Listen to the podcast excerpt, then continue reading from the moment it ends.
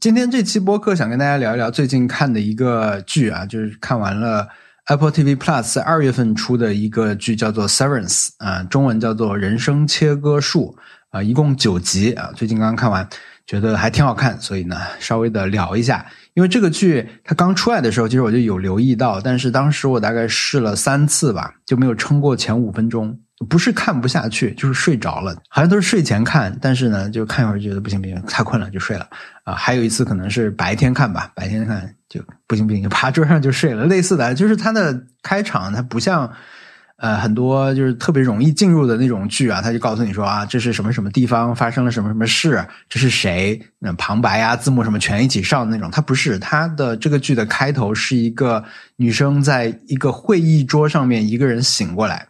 他醒过来以后，这个会议室里面只有他一个人，这会议像一个密室一样啊，被锁住了。然后呢，这会议室的广播里面就传来了一个声音说：“你是谁？”啊，这个剧是这么开始的。然后呢，接下来对话就更让人摸不着头脑，所以看的时候可能需要比较专注去看吧。然后我当时之所以对这个剧感兴趣呢，一个是因为我觉得它整个的视觉啊，不管是海报啊，还是预告片，还是剧照，它的那种色调也好。还有就是它的布景也好，我觉得都是很很有特点吧。然后它的制作人是 Ben Stiller，这是一位喜剧人吧，就是他以前做很多这种喜剧电影啊。那么我对他的期待可能就是一个带一些科幻色彩的讲办公室生活的一个这种喜剧啊。我我的认知是一个可能会有很很多讽刺的喜剧吧。啊，但是呢，实际看下来呢，就发现完全不对啊，完全不是这个样子的。因为其实很多介绍这个剧的文字都会这么去说，这个剧它讲一件事情，讲的就是你有没有想过可以让你的生活和工作找到真正的平衡？因为我觉得这个工作生活的平衡，可能也是这几年提的比较多的一种大家的理想的状态啊。所以看到那个的时候，你会觉得啊，好像就是一个讽刺这件事情的一个。办公室喜剧啊，我的认知是这样，但其实不是这样的。就我实际看完以后发现，它不是它，它有讽刺，但它不是一个讽刺意味的喜剧，它是一个带有非常强的惊悚性质的悬疑剧。嗯，那我先来给大家讲一下这个剧的整个的设定啊，因为我觉得它的设定或者说这个概念是这个剧最最厉害的地方吧。然后接下来呢，我可能会。有一些剧透啊，不可避免的会有一些剧透，但是我会尽量控制，不要让它有最核心的那种剧透啊。然后你我越讲到后面会越剧透，你可以这么理解啊。现就现在开始，这个剧透的旋钮就要慢慢的调高了。所以呃，如果你特别介意的话，你可以先去先去看剧啊，看完以后再来听我聊它啊。这个剧的设定呢，它是在应该是离我们不远的一个时代，二零。四几年、五几年，我估计啊，因为它其中有一幕，就一个一个角色的驾照上面有个年份是是离我们不远的，所以在那个时代呢，有一个公司发明了一个发明了很多东西啊，其中呢有一个技术就叫做 severance，这个就是人生分离术，这个这个切割术或者这个分离术，它是可以实现的，其实对人的记忆的控制。那么他们把这个技术用的地方呢，就是用在他们公司，就是他们的员工。你要进这个公司，你就要接受这个人生切割术。你接受了这个手术之后呢，你就会在进公司的时候完全没有在公司以外的那些记忆，然后你在离开公司的时候呢，你又没有在公司里面所有的记忆啊，这就是它最核心的一个设定。然后这个剧后面的所有的展开，就它。更多的这个世界观或者概念的这个完成，以及它剧情的推进，全部都围绕着这个手术，这个 Severance 手术去展开。啊，我觉得非常精彩啊！它的开场我刚才已经说过了，它是从一个趴在会议室桌子上的女生苏醒过来开始的。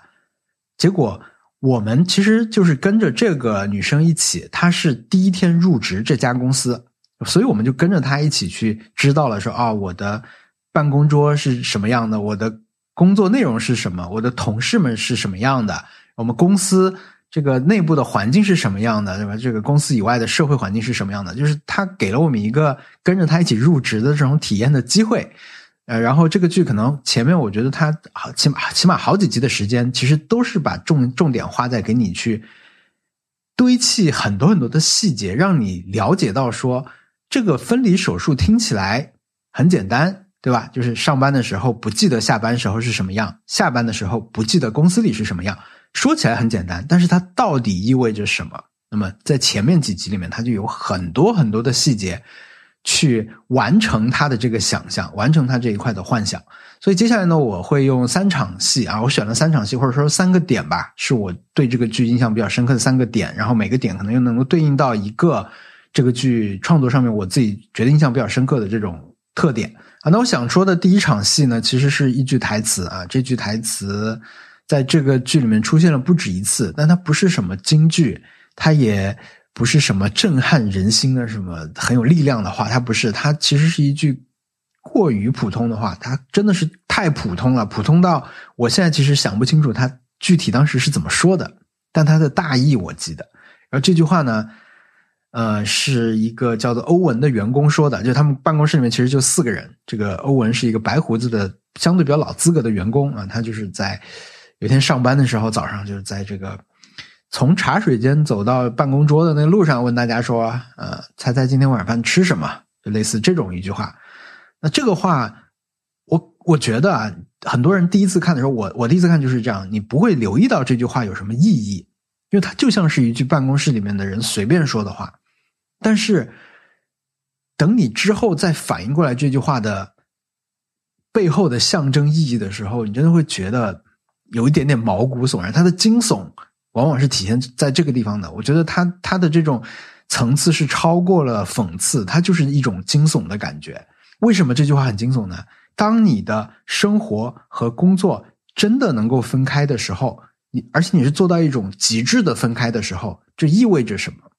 其实这就意味着公司里的你和公司外的你是两个人。你完全没有公司的记忆的话，或或者说你完全没有外面的记忆的话，这两个人你可以。把它看作是完全分离的两个人，但是你们又是两个活人啊！你不是一个 AI 或者一个什么虚拟的呃投射，对吧？你就是两个人，你就知道有另一个我在上班，在替我上班，或者是我在替另外一个我上班，就是这样的一个概念。就是你们知道对方的存在，但是仅此而已。你们只知道这么多。然后在这个剧里面，他们有一个专门的名词啊，叫做 “outie” 和 “innie”。就是外面的你和里面的你同事之间聊天，聊到外面的你怎么怎么样的时候，他他他往往就会用 “outie” 这个词去讲。你在看这个剧第一次要感到有一点震撼的时候，就是你完全意识到说这种这种极致的分离意味着什么。所以为什么那句话会让你觉得恐怖，会让我觉得恐怖，是因为公司里的这些人他们是没有机会吃晚饭的，因为每天下班以后。他们就会失去后面所有的记忆。你在下班的时候下电梯，因为他们公司就是，呃，从地面上面坐一个电梯到底下去，那个过程中就会完成切换。对于公司里的人来说，他们每天下班五点多下班，按完电梯下去以后，他就没有记忆了，就相当于你眨一下眼睛，你的电梯门又开了，你就又要上班了。我当时看的时候。不是一下就能想到这一层的，所以当你想到这一层，你会你会意识到说，哦，它不是工作和生活的平衡，它是切割，它是有一些人被直接的像关在监狱里面一样，因为这些人永远看不到外面的世界是什么样子的，那他们眨一眨眼睛就就到了早上九点，他们不是朝九晚五，他们 也不是什么九九六零零七，因为他们没有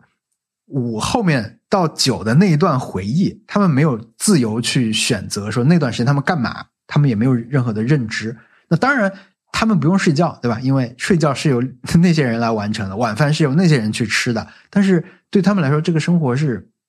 不存在的。前三集我就用了很多很多的细节和很多的设计，来让观众意识到这一点啊。就这个是有一些地方看到是觉得很很很巧妙的，比如说。我们不是跟着这个女员工一起入职吗？她也需要一些时间来认识到这个状况，就是到底是怎么回事，这公司到底是怎么回事。这个时候，她被带到了一个白色走廊的终点，外面是灰色的这个金属的楼梯，可能是阴天，还下了一点雪。带他去那里的人说：“那你就往，你就出去吧，你看你能不能出去。”好，那么他就开门出去，但是他开门推门一瞬间，他没有出去，他回来了。我第一次看到这里时候，因为这个出现的相对早期一点嘛，我觉得是这个剧集设计给大家去就是一个小测验啊，就是你现在知道设定是这样的了，那么我给你看看这个状况，你能理解吗？就这扇门你能理解吗？这扇门有什么古怪的地方吗？其实没有，这扇门它就是一个正常的逃生通道的那种安全门嘛。但是为什么这个人每次他一出去他就回来了呢？因为出去的记忆他没有了嘛，就他出去以后他就变成了外面的他，外面的他又进来了。作为一个人，他的所有的记忆其实是从我们这个剧集的一开始开始的，就是这个女生躺在躺在会议桌上被叫醒的时候，她叫 Helly，嗯，就是 Helly 这个角色在公司里的这个 Amy 的这个 上班的 Helly 这个整个人的记忆是跟我们一起开始的。对，我觉得这个意识得到以后，就这个剧的很多前面的设定，你就会觉得都非常精彩。一方面有一个很好的概念，另一方面它选用表达这些概念的方式又都很聪明，因为它一方面会展现一些很残酷的这种设计，但是另一方面很多东西它都没有直接去讲明，它是靠你自己去联想。因为这个概念的另一个厉害的地方就是，他的目标观众都太能体会这里面的这种残酷了。以至于大家会很自然的去帮他去完善他没有讲完的那些话、那些规则和那种更极端的状况。比较写的比较好的这种表现残酷的地方啊，一个就是前面说的这个晚饭吃什么这么一个漫不经心的台词，因为这些人永远不会知道自己昨天晚上吃了什么，今天晚上会吃什么，他们永远不会知道。还有一个呢是我觉得设计好的、设计的很好的情节是。在这个公司里面，这个刚才说这个欧文这个员工啊，他得到了一个奖励吧。公司里面的这种心理医生给他来做一个咨询，那么作为奖励，这个医生给他朗读了一份材料。这份材料就是公司外面的你是什么样的一个人。这些信息啊，就包括说你是一个和善的人，你平时喜欢做什么，就是你的一些特质。都不是具体的说你叫什么，你住在哪儿，这个是不能说的，啊，只能告诉你说你是一个好人，你是一个好奇心很强的人，类似这样的一些性质。然后听到这些的时候，这个这个欧文这个员工坐在那里就就特别开心，就是这个作为一个极大的奖励存在啊，我觉得这个设计也很好，因为这是他们唯一可以知道自己的一些事情的一个正当的途径。下一场戏啊，是一场相对激烈的戏，因为呃，刚才也说到这个，我们是跟着这个女生一起入职的嘛，我们跟着 Helly 一起入职了这个公司。那意识到这个公司很多古怪的地方以后，很自然的反应就是 Helly 觉得我不想做这件事情了，我我不想干了，我不想在这个公司，这太怪了啊！包括他们的工作内容，他们自己也不知道，我们也看不懂，观众也看不懂，你们到底在干嘛？他们自己也不知道，但他们就是还是可以去完成他们的工作啊。然后海莉就觉得不行，我不想做，那么他就要辞职。我觉得这也是这个剧很好的一个地方，就是它的世界观和剧情都非常紧凑的围绕着这个概念进行。哈利辞职的过程也是一个完善世界观的过程啊，就是彻底的切割到底意味着什么。一开始很自然，他去找找领导提辞职嘛。领导说辞职可以的，就是我们的规章制度就是这样啊。规章制度就是你跟外面的你得同时提出辞职，你们都都要辞职，你们就可以辞职了。好，那么现在的问题就是，公司里上班的这个女生，她要怎么样让公司外面下班以后的那个自己知道自己想辞职？她没有办法，因为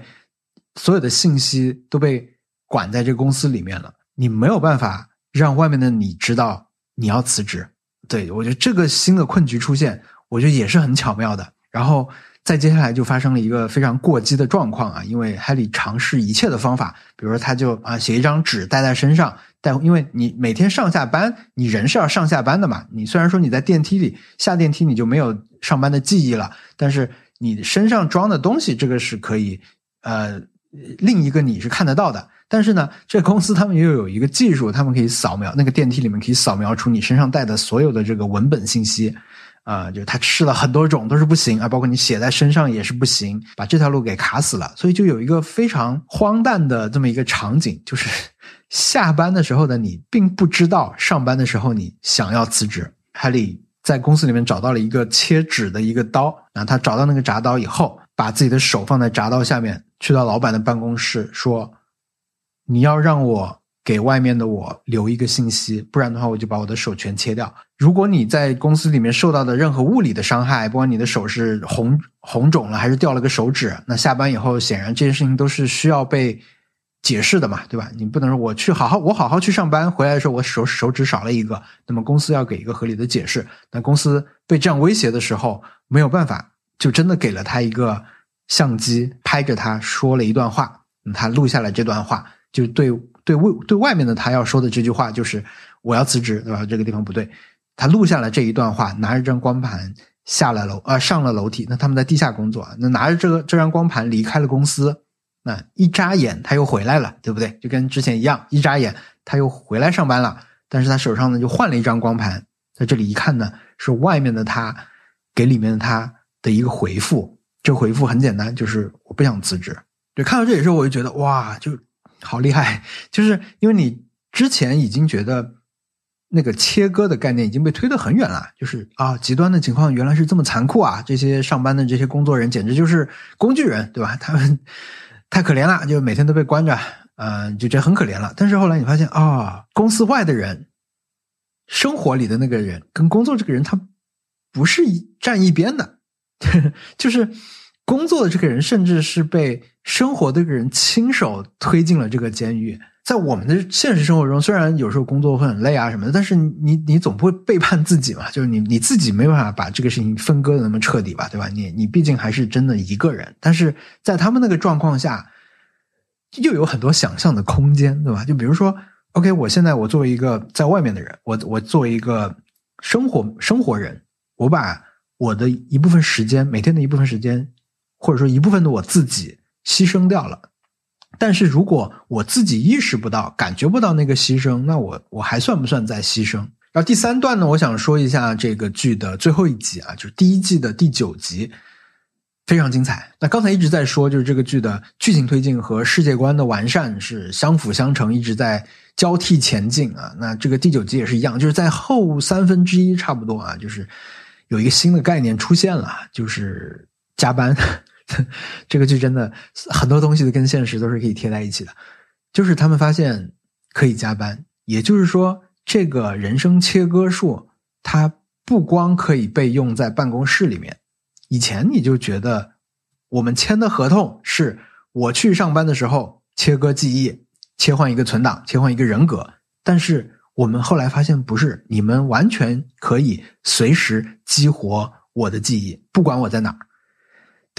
对，这样现在这样说好怪啊！他这不这不就是加班吗？对吧？这不就是你随时都有老板给你发微信吗？对。但是在这个剧里面的这个加班，就因为刚才也说了嘛，它它它是一个大动干戈的事情，它是一个人格切换的事情啊。所以我觉得推到第三部分了，它还有一个新的概念出来，加剧这个剧情，这一点我觉得也是做的非常不错。然后。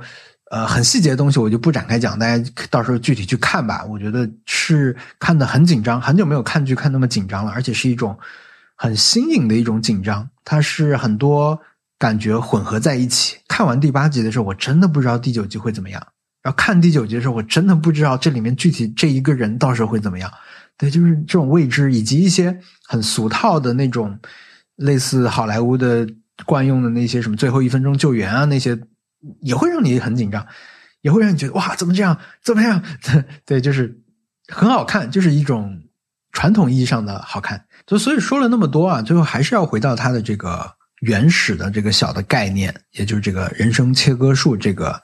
设定啊，或者是围绕它的这些世界观啊，这个我觉得真的是很厉害。然后还有很多很多。好玩的细节在里面啊，但是我可能没有更多力气去发掘了。就比较明显的，我意识到很很很早就意识到，就是这个剧里面它其实也有一些可以去供大家在小众论坛上面讨论的那些点啊，就是那种暗线啊，就是伏笔啊，这些应该是很多的。我觉得最明显的就是它里面有很多这种红色和蓝色的使用啊，就是类似《黑客帝国》的红色药丸、蓝色药丸的那种设定，就在这个剧里面。这两个颜色一起出现的场合非常非常多，就类似这种小的细节可以去玩，然后很多跟自己生活工作容易建立起联系的事情也也有，它也不是完全那么的凝重和吓人，真的惊悚，它它确实也有很多讽刺，比如说他们在公司里面其实是不能够去看外面的书的啊，就是公司里面只有公司创始人的这些留下的这些信条给你去背诵，你是没有办法去进行阅读的。但是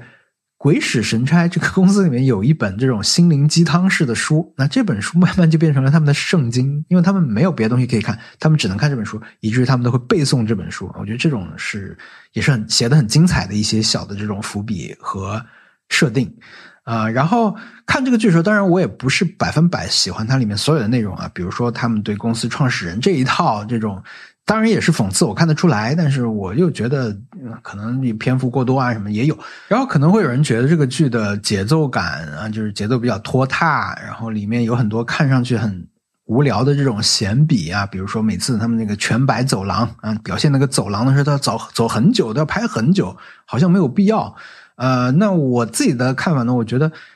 当然这些闲笔这些东西可以被加快，但是，对，就是说我完全可以想象这个故事被变成一个更紧凑的一个电影存在。我觉得它可以很精彩，我完全可以想象，就像类似什么这个男人来自地球啊这种，或者什么会行星来的那一夜，对吧？它都是有一个。很好的一个核心概念，然后有一些很好的人物，很好的情节展开，我完全可以想象那样的一个电影，我可能也会很喜欢它。但是我会觉得，像这样每周一次的播出的这样剧集的形态，它反而可以放大和拉长这个剧想给你带来的那种不适感啊！因为这个剧它确实看完不会是让你觉得很愉悦，或者很新鲜、很嗨，或者怎么样，很正向。它不是，它是一个，就是。它是个剧集，就意味着它每个星期可以来敲打你一下。我觉得那个感觉更对味啊，更对味。就是它变成了一个有点像一种注水以后的一种麻醉品。嗯，它的这个存在形态，我觉得是跟它的主题都是相符的，就有点像是这个剧集里面很多的奖励，你看上去很可笑。嗯，这些员工啊，他们辛勤工作，他们不知道自己在干嘛，但他们辛勤工作，他们可以得到一些奖励。这些奖励是什么呢？可以可能是一个你的涂鸦，可能是一个手指上套的一个玩具，啊，可能是一个一个给公司里面大家唱歌跳舞的一个机会。对，就是一些你看上去其实挺可笑的东西，是他们的精神依赖。然后公司外面的人呢，整天喝酒麻醉自己。我觉得。每周一次的这个 severance，某种程度上对于真正在上班的人来说，可能也是一个类似形态的产品。所以我觉得它是一个聚集这件事情，会让我觉得是一件好事。而且这样的话，还可以期待第二季嘛，对不对？其实我觉得，如果我分离了，我我作为工作的一方，我感觉也行吧。当然，我的工作可能很难分开啊，因为我的。我我我这个工作性质比较特别啦，就是我我要拍我生活里的东西嘛，我要去讲我生活里的东西。我如果没有这些东西的话，或者我可以把剪辑的时候 我分分离出来，我不知道。嗯，好吧，那以上就是本期节目的全部内容啊。本期播客我做了，同时做了音频和视频两个版本，两个版本的内容是完全一致的，只是一个有画面，一个没画面。大家可以选择自己习惯的方式去收看或者收听。也欢迎大家在你常去的平台来给我的频道打分、打星啊，一键三连，或者是订阅，起码订阅一下，订阅一下，打开提醒，这样就不会错过我下一次的更新。我们下期节目再见，拜拜。